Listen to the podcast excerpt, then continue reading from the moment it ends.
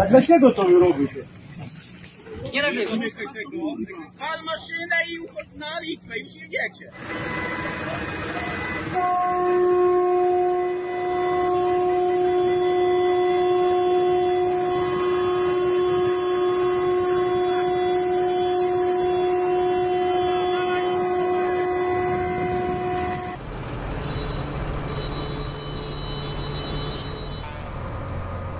Mamy co mamy, pieniędzy prawie już nie mamy dzięki tej Unii. Także no niestety musimy się całą Europą motywować, blokować tą Ukrainę i Rosję przede wszystkim, no bo zbankrutujemy totalnie. My też żyjemy i też chcemy utrzymać się po prostu. Dlatego strajkujemy, żeby nasze zboża były naszymi zbożami, a ukraińskie niech troszeczkę zblokują nasz rząd po prostu. Szuka, tego już nikt nam nie zabierze.